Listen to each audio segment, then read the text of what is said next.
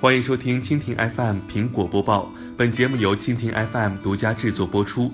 收听更多精彩内容，请收藏订阅本节目，关注蜻蜓 FM，关注科技频道。十月十九号消息，据国外媒体报道，苹果在九月十二号的二零一七秋季新品发布会上推出了 Apple Watch 三。目前这一新的智能手表上市已接近一个月，而在分析师来看。Apple Watch 三的销量非常的理想，有百分之七十的购买者是新用户。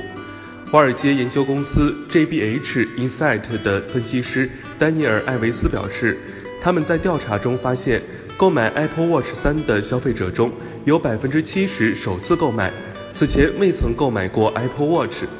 除了大量的新用户，也有不少购买了此前 Apple Watch 的老用户在考虑升级。丹尼尔·艾维斯的调查表明，有百分之四十九的老用户对 Apple Watch 三有兴趣，正在考虑购买。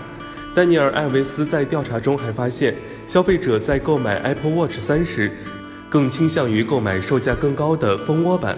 在目前已经购买的用户中，购买蜂窝版的比例超过了百分之八十。无论是新购买者的增加，还是近半数的老用户选择升级，对 Apple Watch 三的销量都非常有利。